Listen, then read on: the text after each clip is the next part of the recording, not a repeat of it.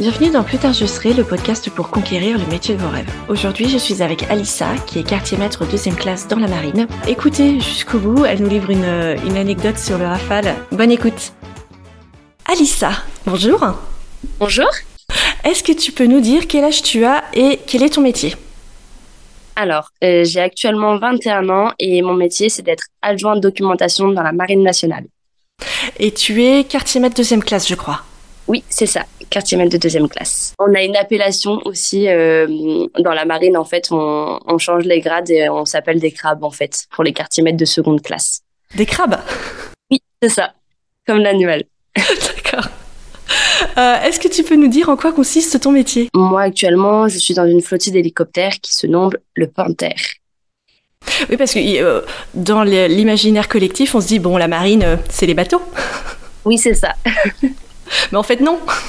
Oui, il y a aussi de l'aéronautique navale. Exactement comme dans Top Gun, en fait. C'est ça, totalement. Donc il n'y a pas que les avions de chasse, il y a aussi euh, les hélicoptères.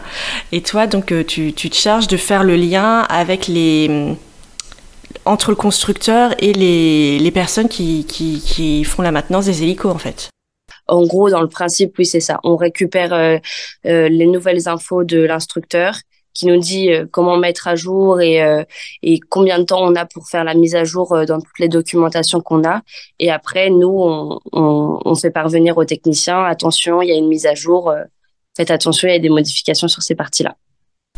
Et euh, que, comment tu en es arrivé à faire ce métier? Est-ce que c'était une vocation, la marine? Est-ce que c'était un peu le fruit du hasard?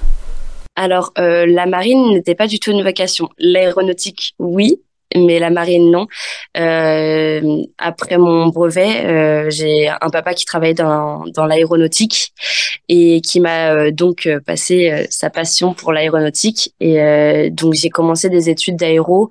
j'ai fait un CAP aéronautique en spécificité avionique, donc c'est tout ce qui est électrique de l'aéronef.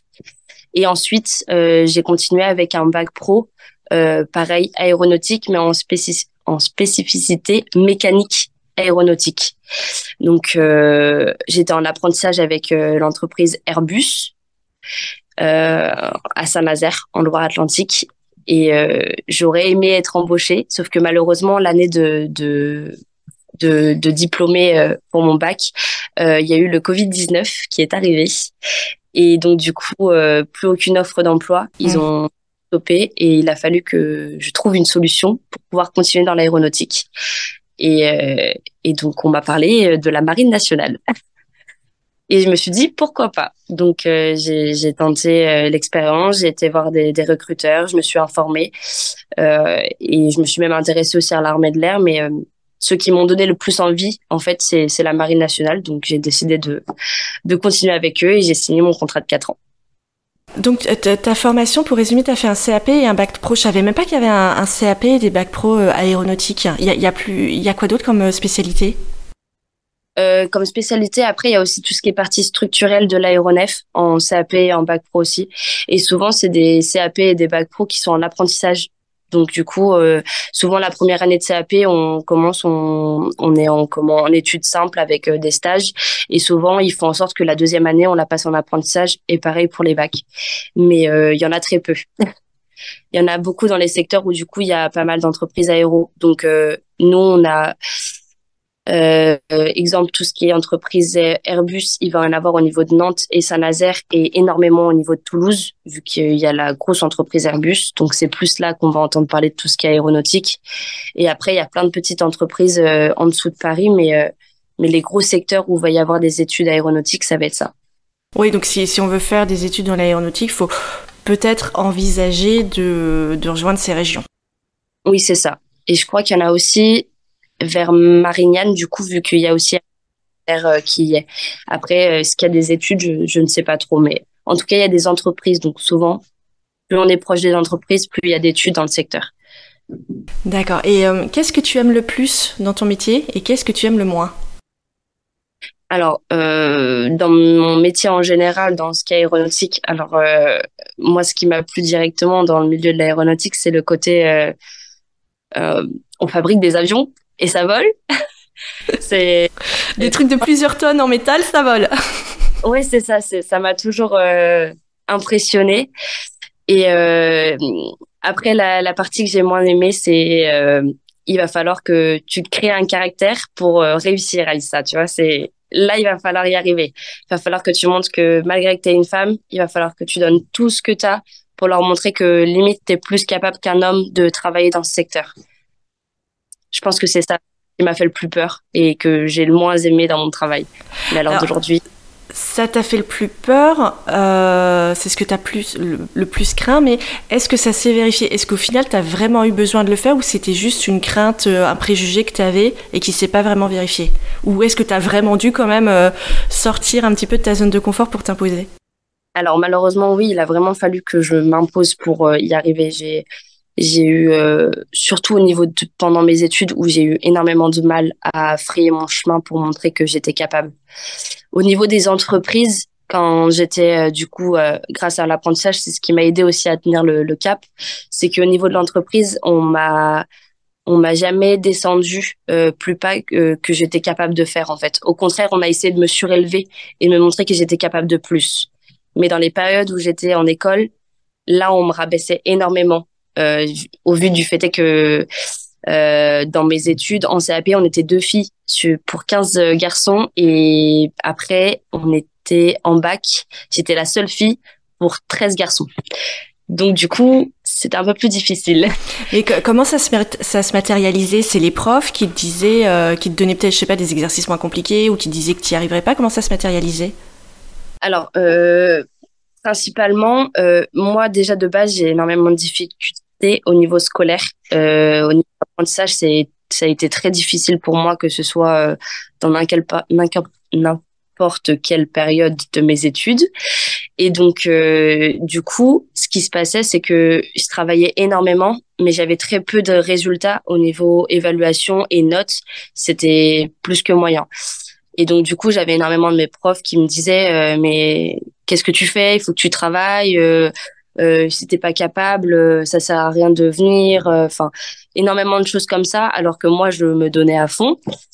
Et euh, donc, c'était très difficile. Et en plus de ça, d'être entourée de garçons toute la journée qui, malheureusement, pour la plupart, étaient très immatures, c'est pas non plus très facile on va pas se le cacher, ça aidait pas non plus euh, euh, d'être abaissé euh, quotidiennement sur ton physique parce que tu es une femme, tu as des parties qui, qui peuvent les choquer parce que voilà, tu as, un t-shirt, on voit ta poitrine, donc automatiquement ça va être le sujet de conversation pour toute la journée d'école quoi. Donc ça aidait pas énormément mais mais au fur et à mesure, j'ai je me suis entourée de bonnes personnes qui m'ont aidé, j'ai commencé à créer ma carapace et et on m'a dit ben si les profs ils comprennent pas que que tu travailles, bah montre-leur que tu travailles. Alors j'ai pris des rendez-vous avec euh, mes professeurs et je leur ai dit voilà, si moi j'essaie de faire ça comme fille, je travaille tant par soir, je fais ça, je fais ça, je fais ça, aidez-moi. Vous vous plaignez que j'y arrive pas, mais si j'y arrive pas, c'est parce que à l'heure d'aujourd'hui, il y a personne qui est capable de m'aider. Donc euh, je tire la sonne d'alarme, euh, aidez-moi.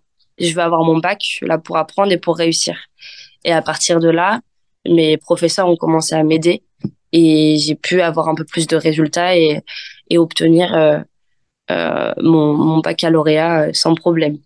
Mais j'aime bien ce que tu dis sur le fait que le, le, travail seul parfois ne suffit pas. Il faut aussi être capable de se dire que les méthodes ne conviennent pas et que euh, quelquefois c'est le processus d'apprentissage qu'il faut revoir. Mmh, c'est ça. Ouais, c'est bien que tes profs, du coup, aient, aient pu t'aider de ce côté-là, de ce point de vue-là. Parce qu'en fait, n'importe quelle étude qu'on va faire, euh, souvent on dit euh, euh, je vais faire ces études-là parce que je suis forte, je m'y connais dans ça, j'ai le truc pour ça. Moi, j'avais pas du tout ce, ce, truc pour ça, on va dire. J'ai fait mon, CAP donc avionique. là, j'avais le truc. Donc du coup, je m'en suis plutôt bien sortie parce que je comprenais tout filet tout, tout était vraiment euh, fait pour que je m'en sorte. Donc j'ai réussi à y arriver en, en bossant euh, et en travaillant quotidiennement. Euh, malheureusement, quand je suis arrivée dans mon bac, euh, la partie mécanique, c'est beaucoup moins mon truc. Euh, ça devenait vraiment difficile, ça se mélangeait énormément dans ma tête et euh, j'arrivais pas à avoir ce, ce, ce petit truc euh, qui faisait que j'arrivais plus que les autres quoi. Et donc du coup, il a fallu que que je m'acharne, que je travaille énormément et que je revoie justement toute ma méthode d'apprentissage quoi parce que euh, on a beau vouloir si on n'a pas les, les choses avec lesquelles on y arrive, on n'y arrivera pas. Il y en a, c'est il faut qu'ils écrivent, il y en a qu'il faut il faut qu'ils apprennent par cœur, il y en a il faut qu'ils lisent. Enfin, il faut qu'ils écoutent. Enfin, ça dépend en fait. Et et tout ça, il faut le revoir au fur et à mesure de ses études en fait.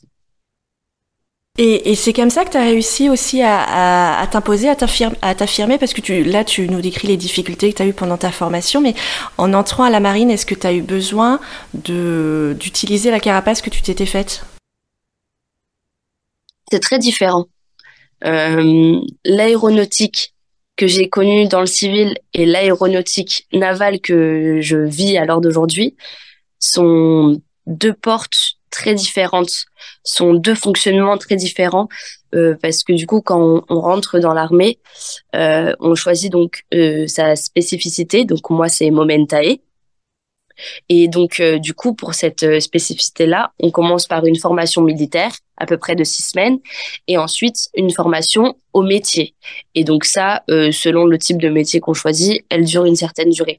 moi, la mienne, c'était à peu près quatre, un peu plus de quatre mois, quatre, cinq mois. Et, et donc, du coup, c'était un apprentissage spécifique marine aéronautique. Et euh, alors, il y avait énormément de choses que j'ai retrouvées par rapport à mes études civiles et énormément de choses que j'ai redécouvert et qu'il a fallu que je retravaille aussi. Mais euh, au niveau euh, au niveau euh, ambiance, parce que là, du coup, c'était pareil, on n'était que deux filles pour une vingtaine de garçons dans la promotion. Et ben, c'était très différent. Là, j'ai pu, vu qu'on est, c'est des âges différents euh, par rapport euh, quand on est en études, on a la plupart du temps on a un ou deux ans maximum d'écart.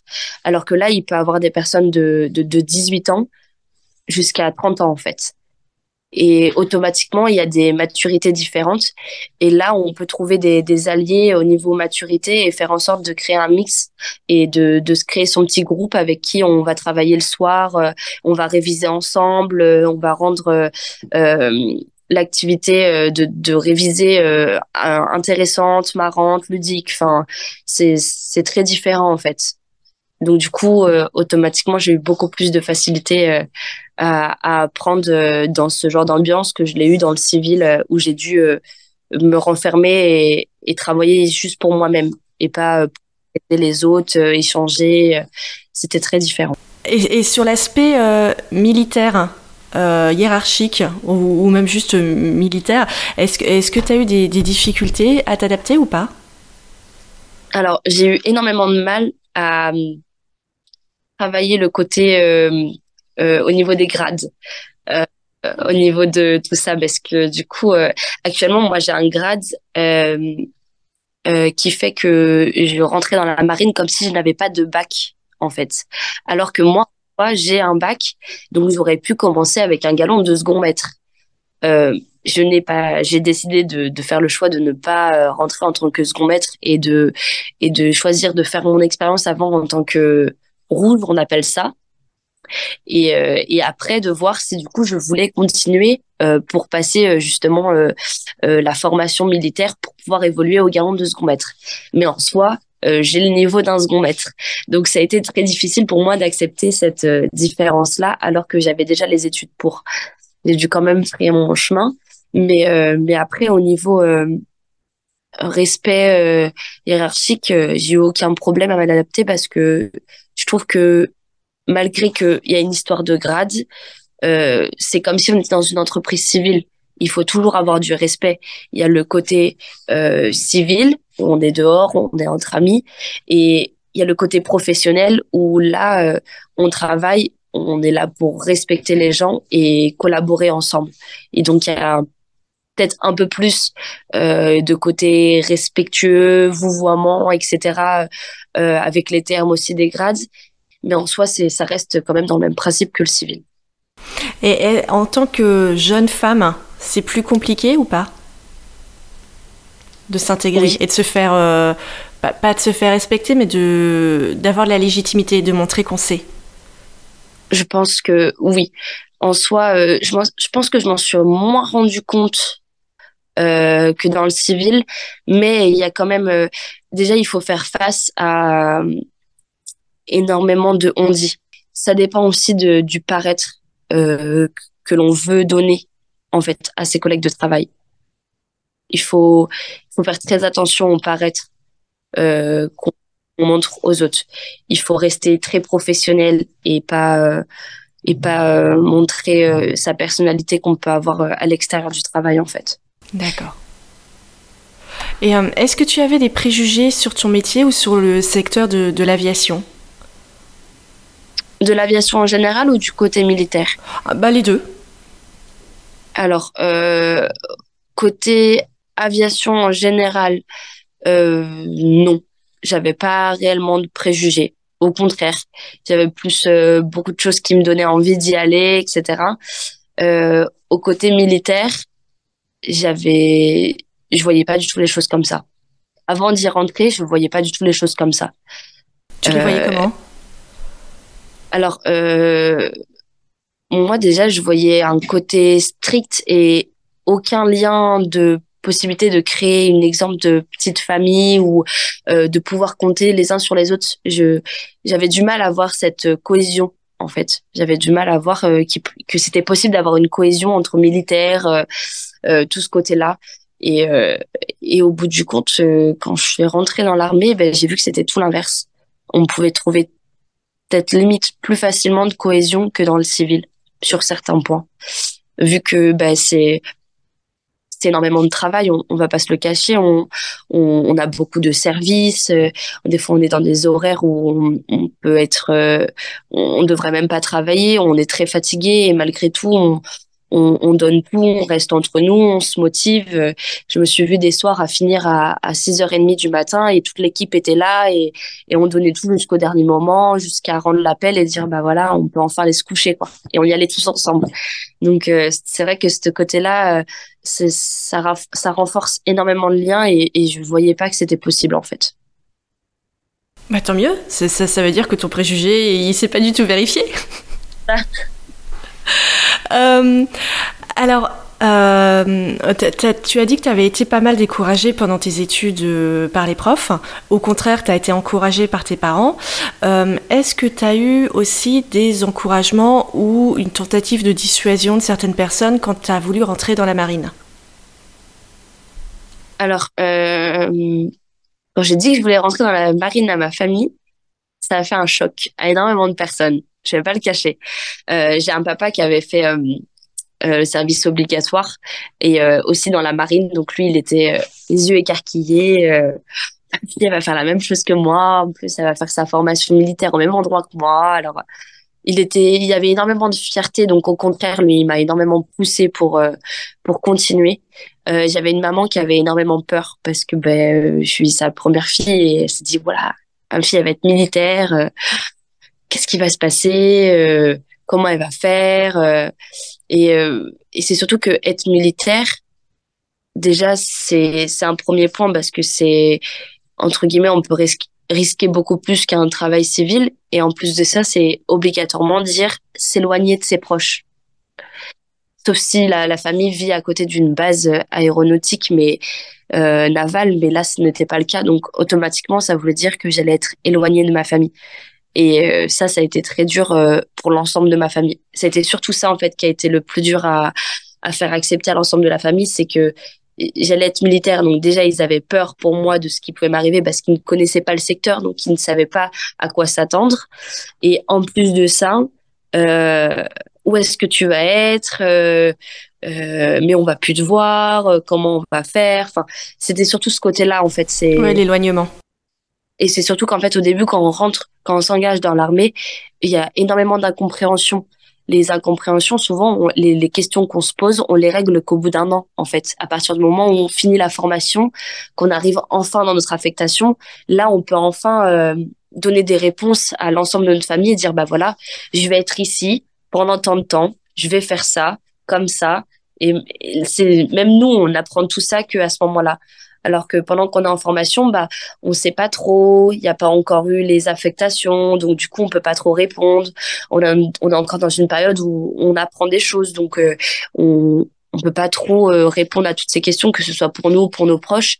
Mais quand on arrive à, à ces, presque un an d'armée, bah, on a, toutes ces réponses et enfin, ça, permet aux gens de, mieux comprendre et euh, de mieux accepter euh, euh, notre travail et notre vocation. Et tu disais que pendant les études, vous étiez très peu, en général une ou deux sur 20 élèves. là, pareil, dans ta flottille, je, je, suis désolée, j'ai oublié, vous êtes combien de filles, de femmes? Là, dans la flottille, actuellement, j'ai fait les recherches il y a très peu de temps parce que du coup, pour l'événement, est-ce que j'ai noté ça quelque part? Je crois qu'on est à peu près 12 ou 15 entre, on va dire maximum, on est 20, 20 euh, filles pour 150 et quelques en tout que nous sommes. D'accord. Et après, dans l'aéronautique navale en général, je crois que j'ai le chiffre, mais je ne l'ai plus là euh, actuellement euh, sur moi. Est-ce que pour toi, il y a des raisons objectives qui expliquent ce chiffre. Est-ce que les femmes, ces, métiers ne les intéressent pas? Est-ce qu'elles ont peur du côté militaire? Est-ce qu'elles ont peur du côté aéronautique? Est-ce qu'elles n'ont pas les compétences? Pourquoi les filles n'y vont pas? Alors, honnêtement, euh, je connais très peu de femmes euh, militaires, du coup, actuellement. Euh, je connais à peine celle que j'ai dans ma flottille, mais mais je pense qu'en fait c'est l'aéronautique, c'est c'est pas un métier que euh, en tout cas dans le côté militaire, c'est pas un métier que on se dirait oh bah je vais aller dans l'aéronautique. C'est je pense que si on n'a pas envie, on n'ira jamais dans le secteur de l'aéronautique. Euh, mais si on, on a ce, ce petit truc, ce, ce, cette petite étincelle qui se crée avec ce côté-là, et bah automatiquement on va aller faire cette vocation. Malheureusement, à l'heure d'aujourd'hui, on est très peu à avoir ce petit déclic de se dire euh, ah ce côté-là, ça a l'air vachement intéressant. Et, euh, et, donc on est très peu à aller vers ce secteur-là. Et euh, mais ce, qui est intéressant de voir, c'est que certes on n'est pas beaucoup, mais le peu de femmes qu'on est, la plupart on est limite plus passionnés que certains hommes qui travaillent dans ce secteur en fait. Et c'est ça qui est le plus intéressant, que ce soit dans le civil ou dans le militaire la plupart des femmes qui travaillent dans l'aéronautique sont limite plus intéressées que les hommes qui y travaillent. Après, bah, malheureusement, je pense que je pense qu'il y a énormément de femmes qui ont voulu faire ce métier et, qui ont peut-être été découragées, qui ont peut-être eu peur, qui n'ont pas eu assez de, personnes pour les pousser à le faire. Et, du coup, à l'heure d'aujourd'hui, font peut-être un travail qu'elles ne, veulent pas faire actuellement. Et c'est vrai que ça, c'est quelque chose qui, qui m'embête parce que je trouve ça bête, parce que je pense qu'il y a énormément de femmes qui pourraient être intéressées par ce secteur-là. Oui, et puis en, plus d'être intéressées, elles pourraient apporter énormément au secteur. Totalement. Parce que c'est c'est vrai que souvent, euh, moi, quand, quand je travaillais dans l'aéronautique civile, euh, on m'a souvent dit euh, il nous faudrait plus de femmes parce que vous avez euh, un doigté, un fonctionnement, une réflexion qui est totalement différente sur le travail. Euh, quand, quand je travaillais moi euh, chez Airbus, j'étais dans une dans une ligne d'assemblage, donc fabrication de l'aéronef. Et là, il faut il faut faire en sorte que tout soit propre, euh, soit nickel, faut que ce soit beau pour le client, faut que et donc on avait cette euh, rigueur, on avait euh, ce fonctionnement ou même certaines choses que certains hommes faisaient de façon bourrin, hop ça va rentrer, ça va passer, même si ça va casser. Enfin toutes ces ils ont plus ce côté bourrin alors que nous on a plus ce côté on va réfléchir et on va aller chercher à, à la perfection en fait. Et, euh, et, je sais que moi, à ce niveau-là, dans l'aéronautique civile, euh, énormément de nos chefs euh, adoraient notre présence pour ça, en fait. Parce qu'on a, on a ce côté, ce côté de, de, de, de, perfectionnisme qui manquait à certains hommes. Après, après, ça plaît ou ça plaît pas, en fait. Il y a certains chefs qui, à qui ça va plaire, ce côté perfectionniste, comme à d'autres, ça va déplaire. C'est, c'est un secteur où on voit, il y a énormément de personnes qui voient les choses différemment. Est-ce que tu penses que ces qualités différentes, euh, tu disais perfectionniste d'un côté et peut-être un peu plus bourrin de l'autre, est-ce que tu penses que ces différences entre hommes et femmes, elles sont naturelles ou c'est quelque chose d'autre qui fait que les femmes sont plus comme ça et les hommes sont plus autrement? Moi, je pense que ce c'est pas du tout naturel parce qu'on peut quand même retrouver. Hein, bien sûr, je, je, je, je ne généralise pas. Il y a aussi énormément d'hommes qui sont très perfectionnistes, mais je pense que ce qui crée le, le, le perfectionnement d'une personne ou l'envie de, de, de faire les choses bien ou de travailler d'une certaine manière, c'est parce qu'on aime ce qu'on fait. On est content de se lever le matin, de d'aller travailler, de passer sa journée. On n'est pas en mode toute la journée. On a envie de donner, on a envie de faire les choses mieux, de de de de trouver le petit détail qui va changer notre travail, que ce soit même là de dans l'armée. Euh, il y, a, y a énormément de personnes qui euh, manquent de cette envie et malheureusement, bah, quand ils vont aller travailler, ils vont pas avoir envie, donc ils vont faire euh, au plus simple, au plus rapide, ou même, y a, je connais énormément de personnes qui ont, on n'a pas su les écouter, les aider et les faire avancer dans leur travail, et qu'à bout d'un moment, bah, ça les a dégoûtés et ça les a découragés en fait. Et euh, tu, tu, tu, disais que tu avais un petit peu de mal à un moment euh, à ton bac pro à, dans, dans les études. Est-ce que quand tu es arrivé à l'armée, tu as eu une sorte de syndrome de l'imposteur? Est-ce que tu t'es dit, j'y arriverai pas, j'aurai pas les compétences, euh, je suis pas à ma place? Alors, je suis pas à ma place, non, mais j'ai peur d'échouer, oui totalement. Parce qu'il faut savoir que quand on est dans l'armée, du coup, euh, lors de, notre euh, formation métier, euh, ça se passe euh, avec des évaluations. Et selon les notes qu'on a à ces évaluations, ça fait une moyenne générale à la toute fin. Et là, il y a un classement. Il y a un classement, il y a des affectations qui tombent.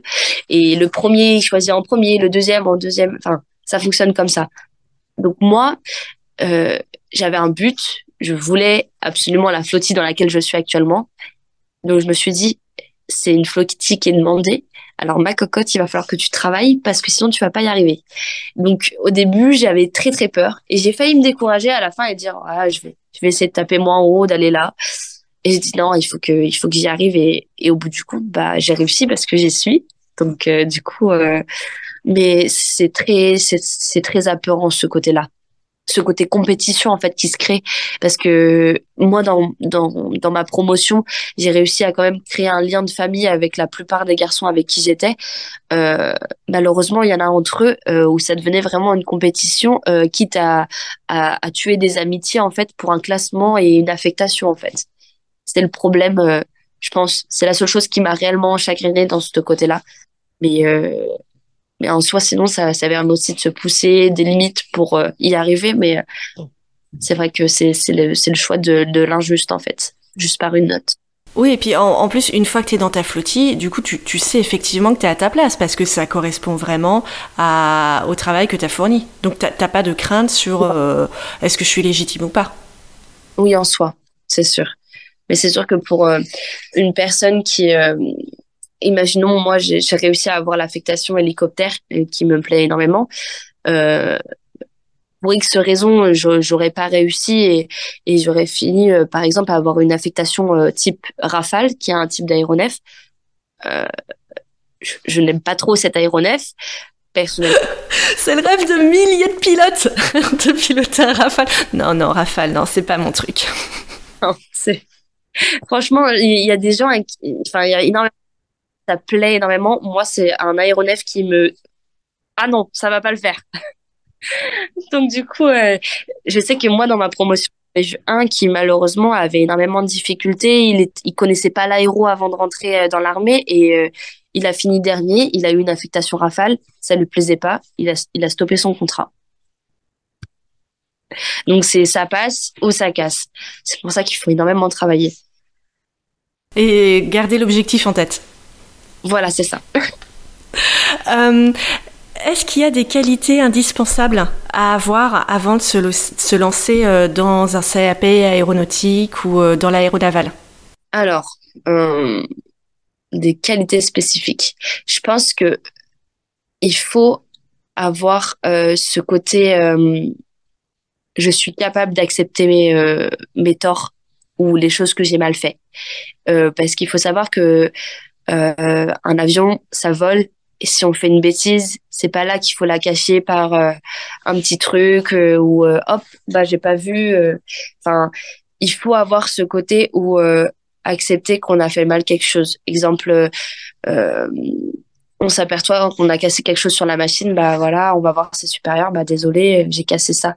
Que de rien dire et de le cacher et que ce soit vu malheureusement par personne et que ça puisse mettre énormément de vie euh, en danger parce que du coup on n'aura pas voulu euh, bah, euh, se faire taper sur les doigts parce qu'on aura fait une bêtise en fait. Il faut vraiment avoir ce côté où, où le, le, mensonge est vraiment interdit en fait. Il faut avoir euh, il faut avoir le courage d'accepter ses erreurs et ses torts. Oui, responsabilisation. Ouais, je pense que c'est l'une des, des, plus grosses qualités qu'il faut. Après, si on peut avoir en plus euh, des qualités dans tout ce qui va être euh, euh facilité à, manipuler euh, automatiquement c'est le mieux parce que la plupart du temps c'est c'est c'est de la pratique. Donc faut faut toucher du matériel. Il faut il faut savoir comprendre les, les, différentes parties etc et mais mais dans le principal je pense que ça serait plus ça plus important. Qu'est-ce que tu aurais aimé savoir avant de commencer ta carrière? Honnêtement, je saurais pas dire parce que je, je vais pas le cacher. Euh, quand j'ai posé mon, mon, CAP aéronautique, euh, quand j'étais encore en troisième, euh, j'avais énormément peur de pas être reçue. Euh, et mon père, il me dit, ben ouais, mais il faut que, au cas où, il faut que tu poses un autre, euh, un autre bac euh, ou autre chose un autre pro ou même dans la vente ou quelque chose comme ça. Enfin, toute ma famille me disait qu'il fallait que je, je mette quelque chose en plus sur euh, dans ma liste de souhaits parce que si j'étais pas reçue, bah j'allais rien avoir. Et je dis mais non, je sais pas. Il me disait qu'est-ce que tu veux faire à part la bah je sais pas. Donc franchement, je, je pense que même si j'aurais su à l'avance euh, tout ce que j'ai enduré au niveau études euh, pour réussir à frayer mon chemin et à montrer que j'étais capable de travailler aussi bien qu'un homme, et ben je pense que malgré que j'aurais su tout ça, j'aurais quand même euh, fait cette, cette expérience parce que je je ne me vois pas dans un autre métier. Même quand euh, quand il y a eu le Covid et qu'on m'a dit bah voilà euh, on peut pas vous on peut pas vous embaucher, euh, il va falloir euh, vous occuper pendant plusieurs années avant qu'on puisse vous embaucher. Bah j'ai cherché des métiers dans l'aéronautique euh, où, où, ça pouvait toujours être trouvé malgré euh, malgré les, les, les, situations Covid. Et euh, parce que je ne me voyais pas travailler dans, dans un autre travail en fait. Je me voyais pas aller dans un travail en vente en tant que caissière pour m'occuper ou ou même il y avait rien d'autre qui me plaisait. Une je me disais là il va falloir que voilà c'est ça. Il fallait je savais qu'il fallait que je trouve un moyen de rester dans l'aéronautique euh, même s'il fallait que je devienne militaire, bah, je l'ai fait parce que je suis passionnée et j'aime ce métier, en fait. Et, et je pense que, ouais, malgré tout, j'aurais été. Alors, et qu'est-ce que tu dirais aux jeunes filles qui sont aussi passionnées, qui veulent être dans l'aéronautique, mais qui n'ont peut-être pas suffisamment de soutien ou qui craignent euh, les situations que tu as rencontrées? Qu'est-ce que tu leur dirais pour qu'elles surpassent ces barrières? Pour qu'elles surpassent ces barrières, je pense qu'il faut qu'elles se disent elles-mêmes qu'elles sont fortes, qu'elles sont capables et qu'elles peuvent y arriver, qu'il n'y a rien qui les empêchera d'avancer en fait. Euh, personne euh, ne doit choisir pour elles qu'est-ce qu'elles doivent faire dans la vie. Il faut qu'elles se disent une chose, c'est que si ça leur plaît, il faut qu'elles continuent parce que c'est pas pour les autres qu'on fait notre travail, c'est pour nous-mêmes, c'est pour notre santé mentale et notre santé physique qu'on choisit notre travail.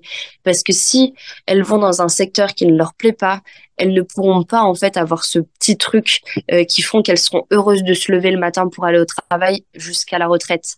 Parce que enfin c'est c'est quelque chose que voilà, dites-vous que vous êtes forte, que vous êtes capable et même si que même si votre famille vous empêche de le faire, même si euh, des, amis ou vos, vos, vos collègues euh, vous disent ah ouais mais non c'est l'aéronautique, c'est pour les hommes, on s'en fiche. Ce qui compte c'est que ça vous plaît et que vous soyez prête à foncer et vous dire que vous en êtes capable.